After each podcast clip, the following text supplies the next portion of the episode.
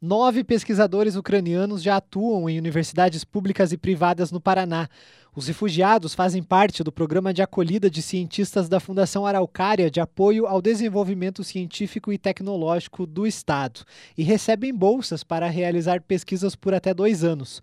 Em Ponta Grossa, a primeira pesquisadora chegou no início do mês para atuar no programa de pós-graduação em Ciências Sociais Aplicadas da Universidade Estadual de Ponta Grossa.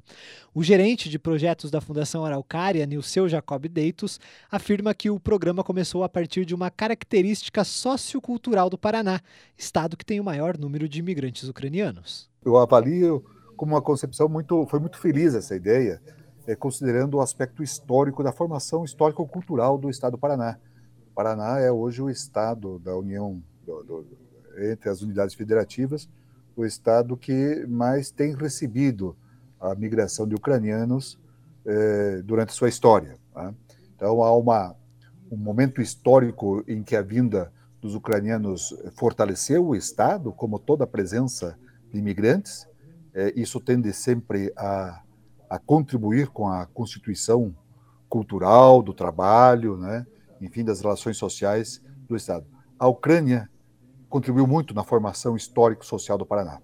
Dentro desse contexto lamentável do conflito e da guerra, eh, a presidência da, da Fundação Araucária teve essa, essa ideia de, de, de reverência a essa contribuição histórica e abrir um programa de acolhimento a, aos pesquisadores eh, com duplo objetivo. Primeiro, obviamente, é, isso é, está sustentado dentro de uma perspectiva humanitária de, de, de respeito, de acolhimento a, a, quem é vítima, vítima da guerra, do conflito, que é indesejável é, em qualquer lugar e, para qualquer povo.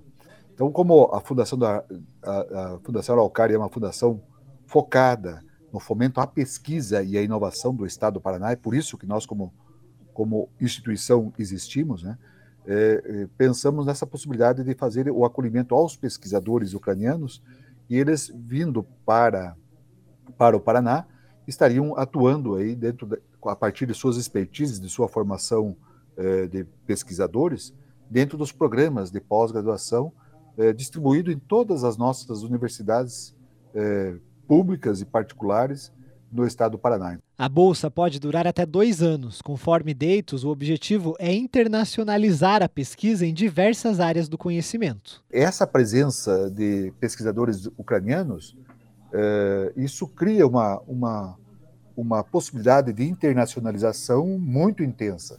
A gente aguarde, todos nós torcemos para que o conflito eh, encerre-se o quanto antes e, e, e, a normalidade se restabeleça é, de maneira rápida mas é, criado uma situação de pacificação, é, imagine as relações positivas que isso, vão, que isso vai gerar é, no sentido da, da criação de uma internacionalização, de uma mobilidade, nesse momento, dos pesquisadores ucranianos para, para o Paraná, e futuramente os pesquisadores paranaenses na Ucrânia, com compartilhamento de, de laboratórios, de pesquisas, é, de, de trabalhos que poderiam avançar muito nos campos específicos da ciência. A, a ciência, a, a, a, ciência não tem, não tem nacionalidade, né? A ciência é uma riqueza da humanidade. Portanto, quanto mais internacionalizada ela for, mais verticalizada, mais intensa ela se configura. Isso é um grande, é um grande, um grande ganho para todos, né? A expectativa é de que até 50 pesquisadores possam receber as bolsas disponibilizadas no Paraná. Universidades públicas e privadas podem receber os profissionais, como explica o gerente de projetos. A Universidade Estadual de Ponta Grossa, pesquisadora Alésia, que chegou agora recentemente na área das ciências sociais aplicadas, e os outros estão distribuídos na, na, na Universidade Tecnológica Federal do Paraná, tem uma pesquisadora que está no campus de Medianeira, tem algumas, alguns pesquisadores na Universidade Estadual de Londrina, na Unicentro, no campus de Irati, na PUC, aqui em Curitiba. Também eh, temos pesquisadores no Instituto Federal do Paraná e na Universidade eh, Unioeste, eh, do campus de Foz do Iguaçu. Também é uma outra pesquisa, eu acho que é pesquisador que está na Universidade Estadual do Norte do Paraná. São essas universidades que, que têm tido o acolhimento Ele afirma que o interesse tem aumentado nos últimos meses e o edital permanece aberto até o preenchimento de todas as vagas. Até não atingir a meta, o programa fica em aberto.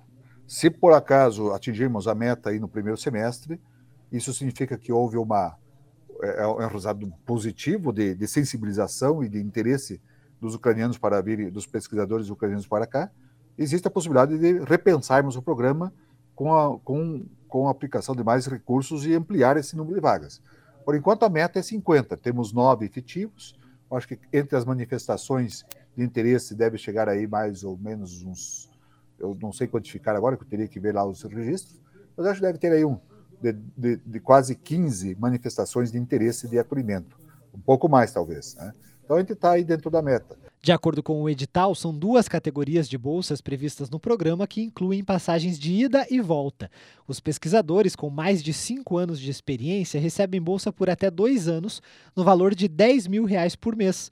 Já os pesquisadores iniciantes recebem bolsas de 5.500 reais por mês. Cada profissional tem direito de trazer até seis dependentes, com auxílio de mil reais por mês por pessoa.